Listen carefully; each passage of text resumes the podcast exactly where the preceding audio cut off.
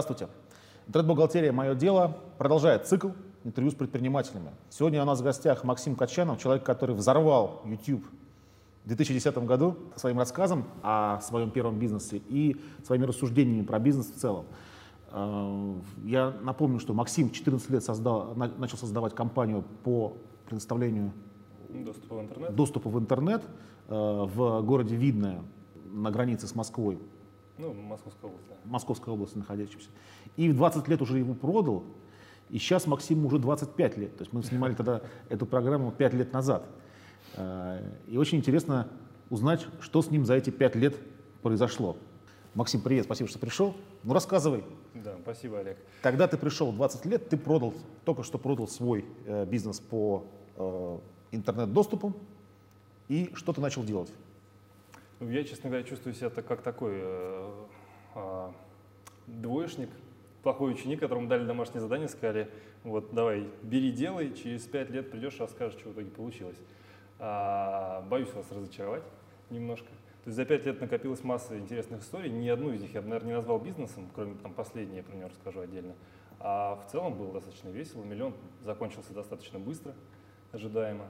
Вот. Э, большая его часть ушла на ремонт квартиры, которую мы купили как раз накануне, и нужно было мне где-то жить, куда-то перебираться. Что-то ушло на поездки, что-то ушло на образование, что-то ушло вообще черт знает на что. Дальше было весело, потому что это ощущение эйфории, оно прошло достаточно быстро, как ни странно. Но какое-то время я, разумеется, бегал как заведенный, мне хотелось улучшать мир, делать что-то вокруг обязательно лучше, улучшать жизнь в том городе, где я там жил и работал. Вот. В городе Видное. Да, да, да, все идет, все идет речь про него. Я до сих пор там живу, собственно говоря наверное, одним из первых таких э, первых, первых историй, которая была после этого, это, это, этого интернет-провайдера, это я решил, что... Нет, нет, даже все начинается раньше. На последние деньги я решил, что надо как-то хорошо какие-то впечатления, в общем, новые э, приобрести. И поехал в Европу. Поехал в Европу, а именно город Берлин. Тусил там целую неделю, просто ходил пешком по городу, один, в одиночку рванул. Не знаю зачем, хотелось какого-то вдохновения. В итоге вернулся крайне вдохновленный оттуда, захотел сделать велопарковки в родном Видном. Я не знаю, почему именно велопарковки, меня, как-то сильно это вдохновило, потому что в тот момент у меня даже не было велосипеда. А со старыми знакомыми я их подрядил под то, чтобы они все дело проспонсировали, а идея была в том, чтобы велопарковки поставить возле школ. Угу. Город небольшой, можно там за 30 минут пеш перейти его пешком. Там мне казалось здоровская идея, классная, причем бесплатно для города, и кто хочет, может им пользоваться. А тут же... А зарабатывать на чем? На рекламе? Там было, был скромный заработок на изготовлении, и все. Я же говорю, я тогда горел с целью улучшить мир вокруг себя. Угу. Потому что есть деньги, можно ни о чем не думать. Пока есть, можно не думать. Вот.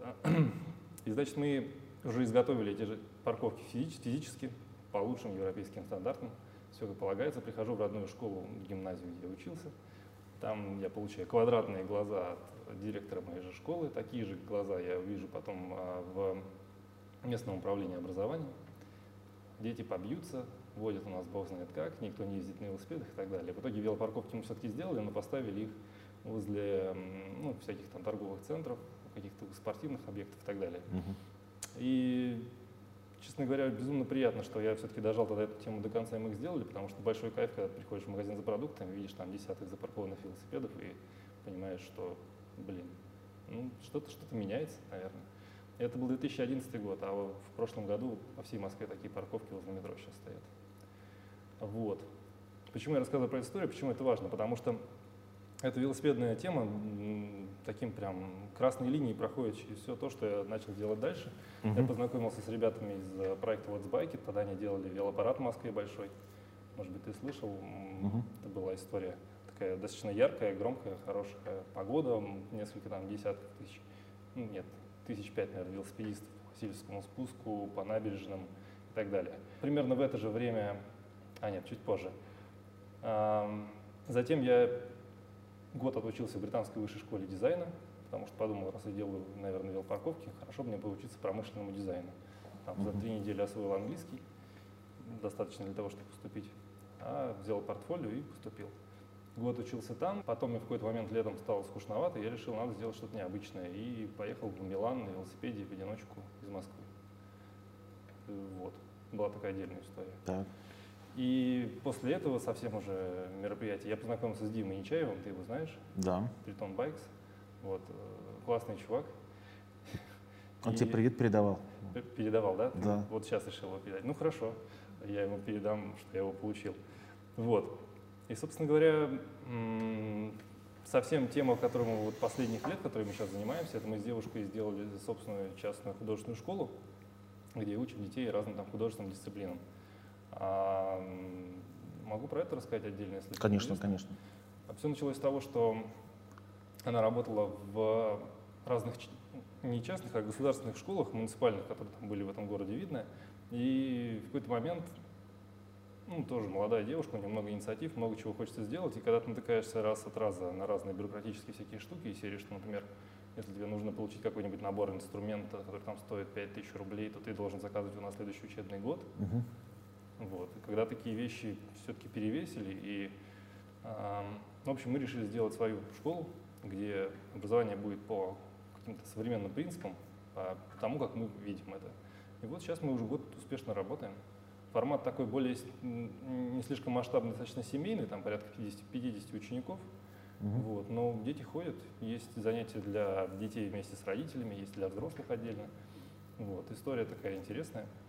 Мгм. А, У очень тебя был еще проект э, «Не лень». да, Точка это, ру. да, это было. Что это за проект? Что с ним случилось? И Ну, небольшой секрет, наверное. Когда я его анонсировал тогда на передаче, это было, по-моему, в, начале, в конце сентября. А про передача вышла через месяц ровно, там, в конце октября. И вот на момент, когда я что-то про это заявил, тогда не было готово ничего. И вот за месяц мы сделали некий сайт, на который после выхода передачи хлынула толпа народу.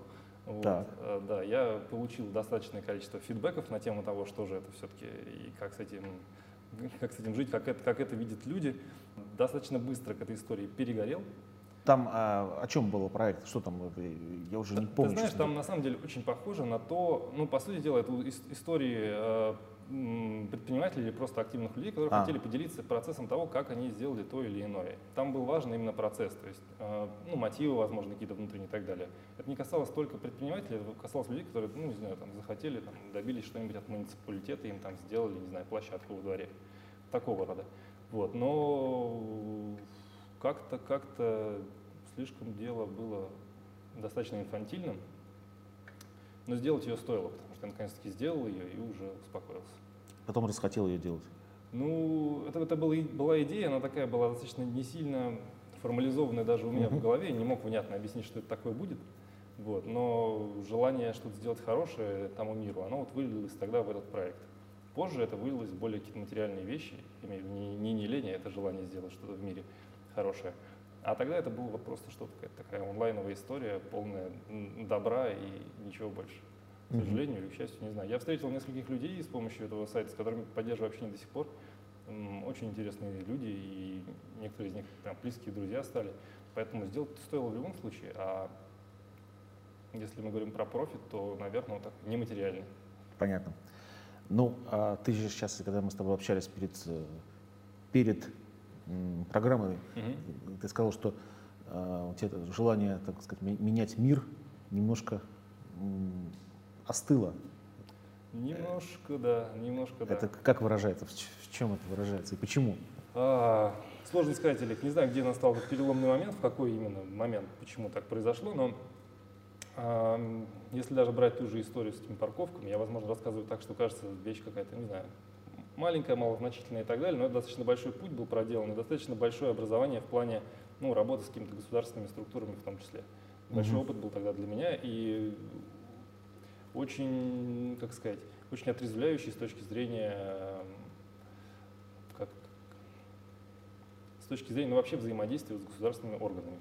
Начинаешь понимать, что они думают совершенно как-то ну, каким-то особым вообще складом, складом мышления, что ли. Он настолько чужд и незнаком, что желание бороться с ветряными мельницами, она рано или поздно заканчивается. Вот. Но в целом, в целом, что, жизнь продолжается. И какие у тебя планы сейчас? Какие планы сейчас? А, Ну, во-первых, в следующем учебном году мы хотим школу масштабировать эту, Мгм.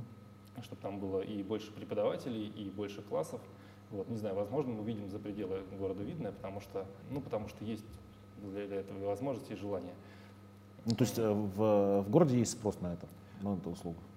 В городе есть спрос на это, да, но эм, в том формате, в котором мы сейчас это проводим, то есть дополнительное образование для детей, это достаточно очень, ну, как сказать, не слишком, эм, не слишком широкая прослойка, потому что если, например, мы говорим про некие частные школы в более широком смысле этого слова, это другая ниша, другие, э, ну, другие возможности вообще.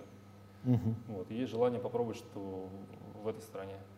И в этом году мы все-таки планируем дожать местное управление образования и поставить парковки возле школ.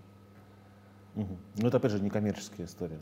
Ну, тут, тут только изготовление и все, да, это ничего сложного. Когда ты э, будешь миллионером долларовым?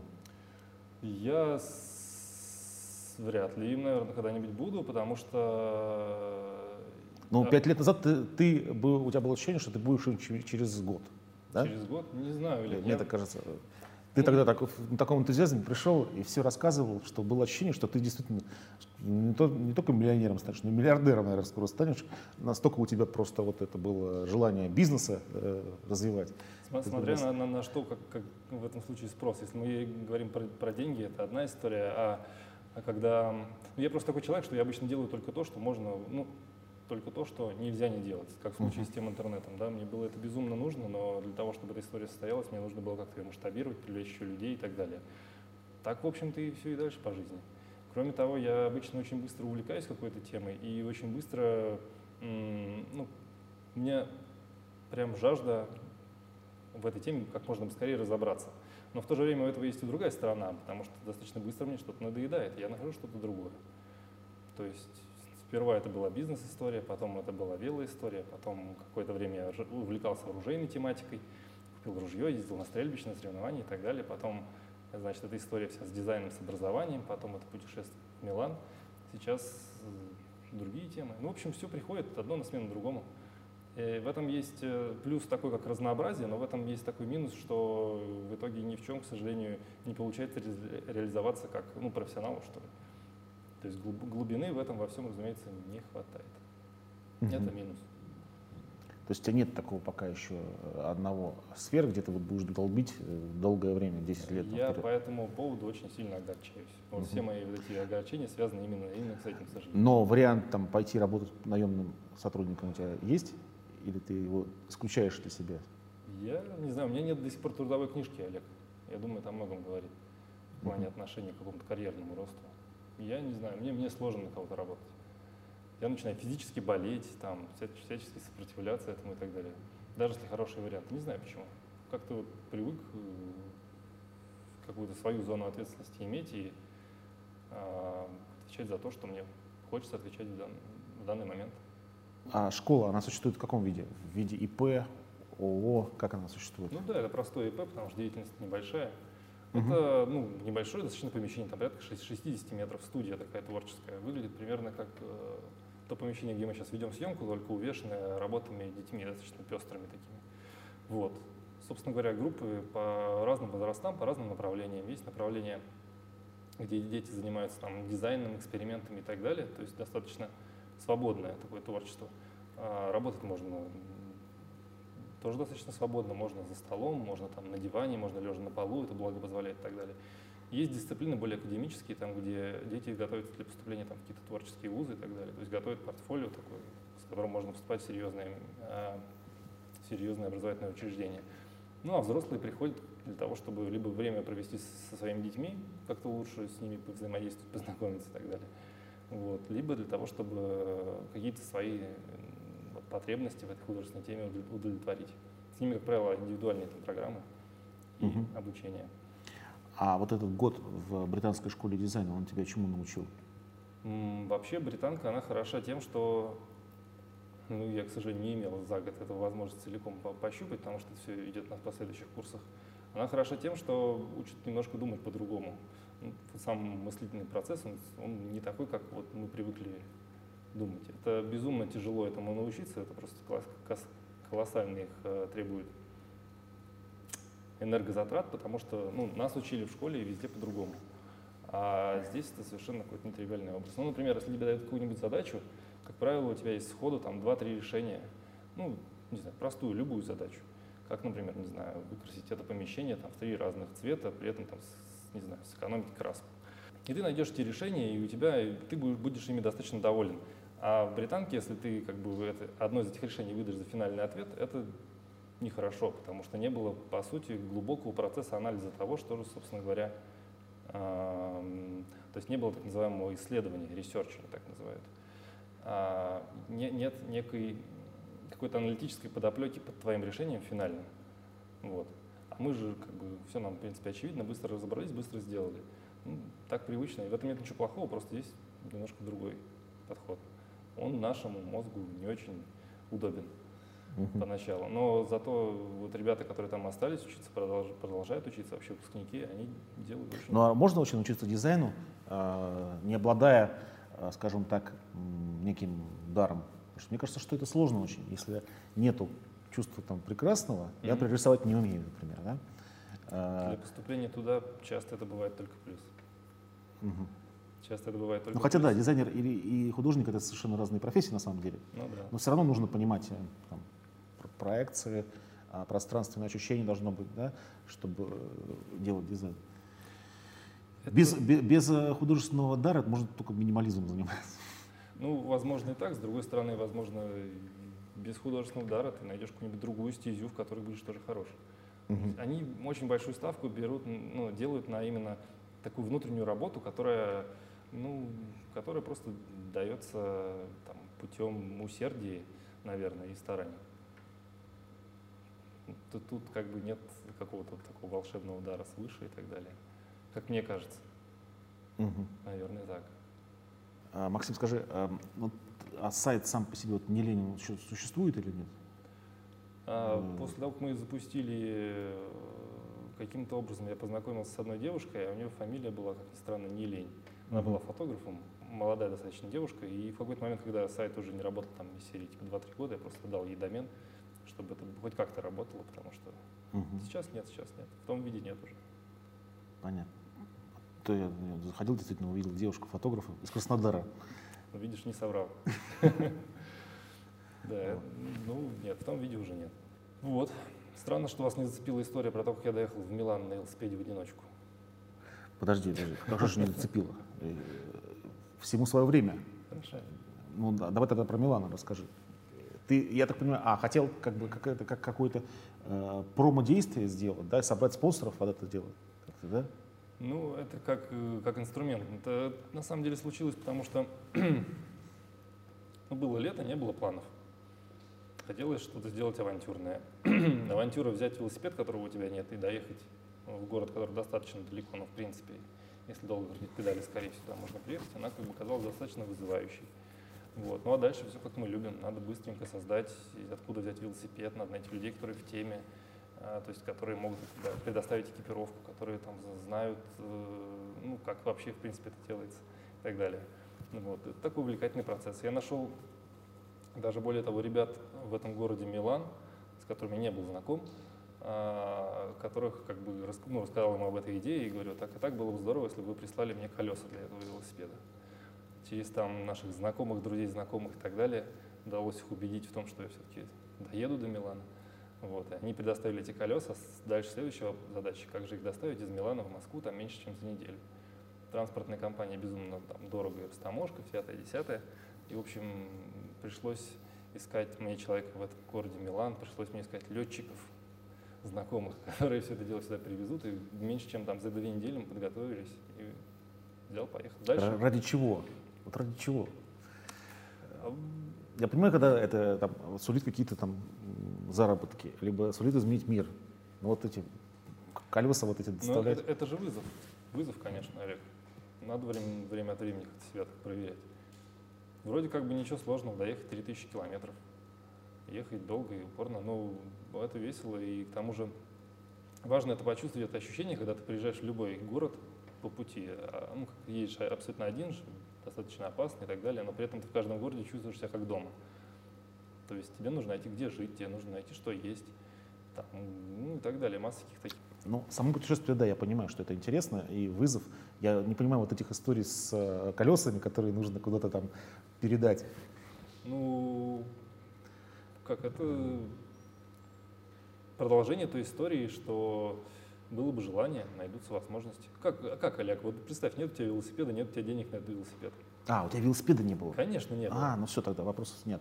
Я думал, что у тебя просто велосипед был, но у тебя закатилось какие-то другие колеса там. Не, не, здесь, пошел... здесь, здесь как бы была и такая и спонсорская подоплека, и ага. с другой стороны мне нужны были все-таки какие-то люди в этом э, городе, которым, по сути, я ну, не знаю, ткнул случайно пальцем на карту, да, которые бы меня там ждали. Угу. Две, два зайца одним выстрелом. Сколько городов ты так, так объехал? Да бог его знает. Ехал месяц, а если интересно, как это можно сделать, просто есть сообщество, сообщество каучсерфинг, наверняка ты слышал? Нет? Нет, не слышал. Ну, грубо говоря, это такая сеть достаточно известная, где люди друг друга приглашают в гости по всему миру. То есть ты, допустим, будешь там в городе Смоленск, например, да, или там Берлин, или что угодно. Либо ты анонсируешь, что ты приедешь там туда-то какой-то день, да, и люди видят, что, ну, вот есть, грубо говоря, заявка, да, угу. и смотрят твой профиль, если ты им интересен как человек, пригласят. Либо ты можешь прямо напрямую написать кому-нибудь и так далее. И получается, это очень выгодно, ты точно знаешь, что в следующем городе тебя ждут, точно знаешь, что, скорее всего, там примут, тебе будет где ночевать, будет у тебя завтрак, там, ужин, возможно, если провезет, экскурсия по городу. Это, и вот те ощущения, ты везде как дома. Интересно, интересно. И как э, люди при, при встречали тебя? Ну, достаточно дружелюбно, причем, причем э, я думал, что это все гостеприимство, оно такое европейского толка, и как бы у нас не будет работать. А ну нет, маршрут-то пролегал через Россию, как бы, ну, по, по такому, по Минскому шоссе, получается, до, Смоленска, через всю Белоруссию, через всю Польшу, через пол Германии, Альпы, Э, и, ну, и Италия. Вот. И что интересно, когда я ехал первый раз, вот, тогда я ехал в Берлин сразу после передачи, грубо говоря, я тогда в Берлин ехал на поезде, и, а, ну да, потому что думал, что в Польше как бы к нам достаточно такое странное отношение, ну, боялся, что в Польше там не, не так люди будут гостеприимны, а эта поездка доказала обратно, что в Польше к нам абсолютно гостеприимно, по крайней мере, относились. Там люди даже гостеприимнее порой подчас бывают, чем в той же Германии, например.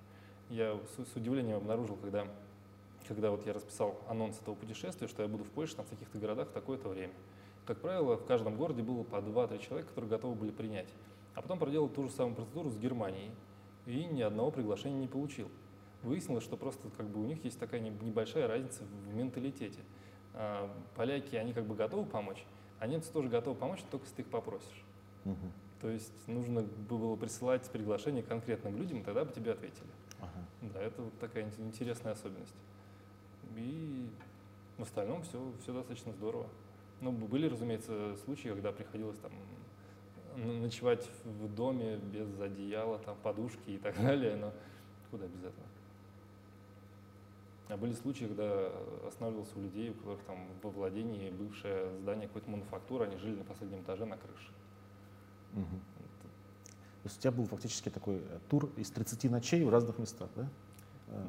Э. Ну, можно так сказать, хотя в некоторых городах все-таки оставался подольше. То есть угу. в столицах, разумеется, дольше, чтобы хоть какое-то представление составить. Ну, ты хотел на этом заработать, да? Хотел привлечь спонсоров, чтобы они там расклеили тебя э, своими логотипами, да? Nike там, не знаю. Олег, я, наверное, плохой бизнес-гость. Ну... Я делаю это, потому что мне весело. Я договорился со спонсорами, чтобы они просто сделали что-то, что я задумал, возможным, так же, как и сделал парковками. Наверное, я ужасный бизнес-гость в этом плане. Не, мне просто, ну просто когда мы с тобой пять лет назад э, встречались, я видел, что такое целеустремленность именно с точки зрения предпринимательской заработать, да, у тебя была. Поэтому я как бы тебя и пытаюсь э, понять э, твою психологию э, в последующее время как ты себя вел. Ну, мне логично, да, чтобы нужно, так сказать, э, придумать маршрут, да, собрать mm-hmm. спонсоров. Это, мне кажется, логичное такое бизнес-мероприятие. Ну да, отчасти, но... Ну тогда нужно идею придумать. Но цель, чтобы она состоялась, а не чтобы на этом заработать. Сделать это возможным, а не заработать. Ну это немножко как бы дальше. Если дальше смотреть, ну, разумеется, ну, цель могла быть, да, такая. Э, у меня просто мысль такая, что э, каждое дело, даже если это хобби, mm-hmm. должно приносить какой-то доход, чтобы самоподдерживать себя, то есть, э, чтобы это было естественно. Да, я понимаю, о чем ты говоришь, конечно. Да, то есть вот любовь там к поездке в Европу, она хорошо бы совместилась там, с какими-то спонсорами. э, в этом в этом смысле. А чтобы быть спонсором, нужна была какая-то идея, да, еще вокруг этого. Не просто я хочу посмотреть Милан, угу. какая-то более там высокая, высокая идея. Там, там... Вы знаете, дружба между народами. Действительно, отличная идея. Да? Вот ты ехал, и ты общался с людьми разных национальностей, и ты понял, что они не враги да, угу. нам. У нас же что сейчас что происходит? Ну, что мы как бы россияне, да, и все вокруг нас враги есть такое в обществе отношение. Но на самом деле это же не так. Это не так. Везде же разные, как сказать, с одной стороны разные люди, с другой стороны подобное же притягивается к подобному, поэтому если ты едешь в такой тур, грубо говоря, полный чего угодно, то, разумеется, ты рассчитываешь на то, что произойдет с тобой все тоже, ну, все случится хорошо. Вот. И, разумеется, ты такими же людьми встречаешься, как правило. Э, когда ты говоришь про то, что хобби должно приносить деньги, чтобы все это функционировало естественно, я тебя очень понимаю. Разумеется, это так, да. А вопрос лишь, наверное, в этой мере. Потому что та идея, которая была, это была достаточно дерзкая идея доехать отсюда до сюда. Там еще и был очень специфичный велосипед, сейчас не хочу вдаваться в подробности. На таком ездить не лучший вариант. Это был трековый велосипед с фиксированной передачей. То есть одна передача, нет тормозов и так далее. По пути я вел блог, то есть, разумеется, все это было подробно иллюстрировано, там и экипировка спонсоров, и все эти марки всевозможные, они, разумеется, были там представлены. Вот. Но заработать сверх того, чтобы, э, ну, сверх того, что было бы достаточно, просто не было такой задачи. Мне как-то вот хватило этого. Хотя я, безусловно, поддерживаю то, о чем ты говоришь. Это тогда получается действительно органичное развитие, причем, причем именно в той сфере, которая тебе близка и интересна, разумеется. Угу. А, Максим, последний вопрос. А, Россия, на твой взгляд, пригодна ли для бизнеса и для жизни? Я думаю, да, пригодна.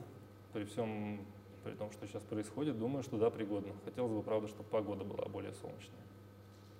А что тебе сейчас не нравится то, что, из того, что происходит? Ну, как, мне не нравится, что я теперь могу купить в, два раза меньше чего-то из-за рубежа, а обстоятельства сейчас такие, что мне как раз вот нужно что-то, что стоило в валюте. Оно стоит, разумеется, дороже. Ну, мне это не очень нравится, ну что ж поделать. Можно работать, конечно, на импорт, как делает Дима Нечаев, хорошо жить. Но можно же э, купить российское? Или этого нет в России? К сожалению, нет. К сожалению, нет. Речь идет, ну, это как раз последнее увлечение. Я тут раздобыл старый Land Rover Series 3, третья серия, то, что сейчас Defender называется, 80-го года. А, и запчасти к нему, извините, только английские, а они в фунтах. Угу. А, а фунт 100 рублей, так что да, легко ценники переводить зато. Умножать легко. Спасибо, Максим. Спасибо, Олег.